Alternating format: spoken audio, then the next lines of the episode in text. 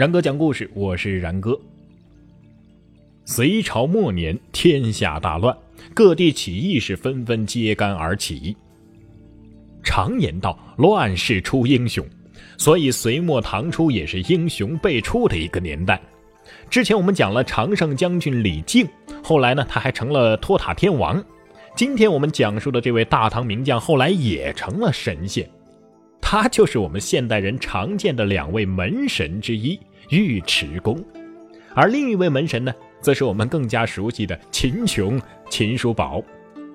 但是在凌烟阁二十四功臣的排名当中，很晚加入的尉迟恭却排名第七，这是唐太宗帐下功勋最高的武将了，排名可是远在秦叔宝、程咬金之上啊，甚至比李靖也功高一筹。那么这尉迟恭究竟是立下了什么大功，能够让他享受如此的高位呢？尉迟恭的一生啊，有三大功。大唐武德三年，李世民在平定刘武周的战役当中招降了尉迟恭，同时归降的呢还有不少将领。后来李世民攻打王世充的时候受到了重创，不少降将都背叛了，转投新主。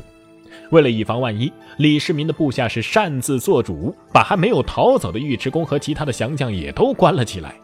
消息传到李世民的耳中，李世民下令将其释放，并且把尉迟恭召到了自己的房中，端出了一大筐金银，说：“如果将军你要是想走的话，这些金银就全当做是路费；若是将军你愿意留下来，那么市民万分感激。”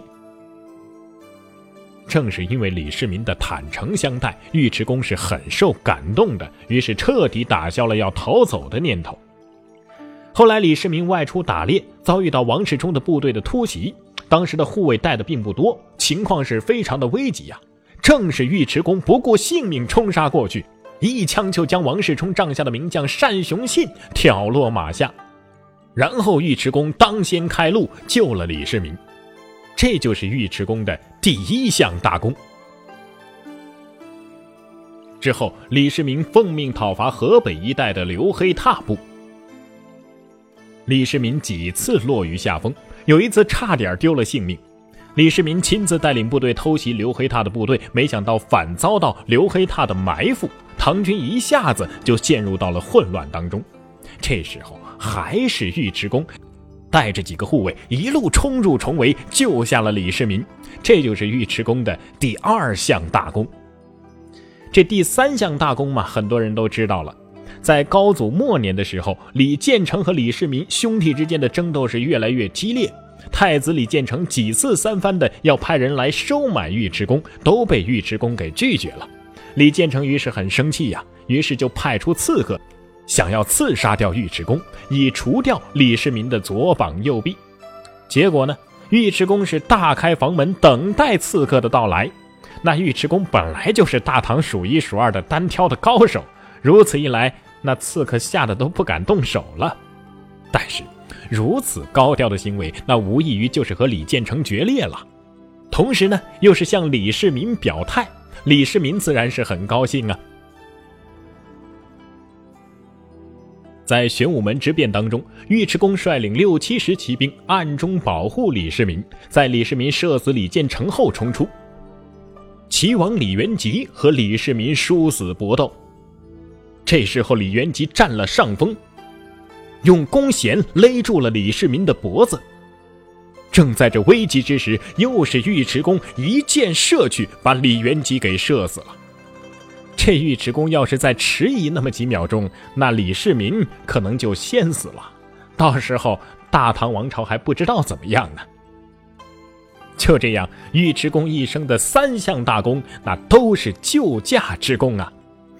俗话说，功莫大于救驾，相比江山，相比一座座城池，皇帝老子的命那是更重要的。于是，没有攻城拔寨之功的尉迟恭，排名却在诸武将之前，也就很好理解了。尉迟恭性格是淳朴忠厚、性情憨直，加上勇武善战，征战南北，驰骋疆场，屡立战功，难免就有点居功自傲。见到像房玄龄啊、杜如晦啊、长孙无忌等等人，常常是当面讥讽他们，议论其长短，有时候甚至要在宫廷之上立言争辩。于是呢，和这些人的关系是逐渐的恶化了。后来呀，就发展到有人竟然要诬陷他将谋反。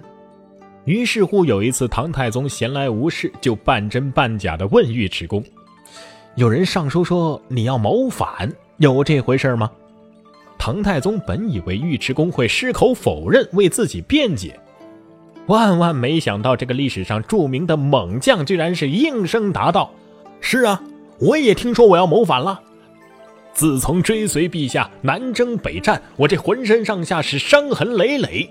我年轻的时候没想着要反，现在天下太平了，我也老了，居然有人怀疑我要谋反了。说完，他居然是马上脱光了衣服，露出了满身的伤痕。这下太宗可下不来台了，马上安慰说。哎呀，看看你，咋还是这臭脾气呢？咱俩谁跟谁呀？啊，赶紧穿上，赶紧穿上，可别嘚瑟感冒了。这尉迟恭啊，是先认后辩，反而让这唐太宗是始料不及，因而是轻松的化解了唐太宗对他的误解，扭转了对自己的不利局面。除了武忠，尉迟恭身上还有一些优秀的品质。咱们略一看，他是个粗人吧？其实他粗中有细，心藏大志。他与众人一道劝说李世民先下手为强，从而发动了玄武门之变。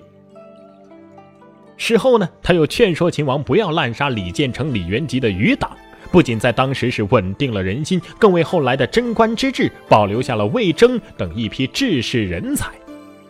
李世民想把自己的女儿嫁给他，但是他回答呀：“古人富不易妻。”但是呢，他也有毛病，就是之前说到的居功自傲。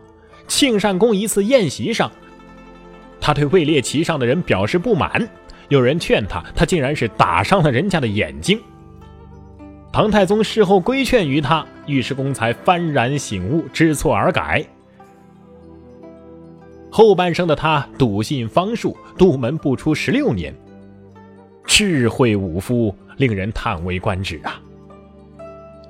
后来尉迟恭死后，唐太宗废朝三日，诏令京城五品以上的官员赴其宅地吊唁。册赠司徒、并州都督，谥曰忠武，赐葬昭陵。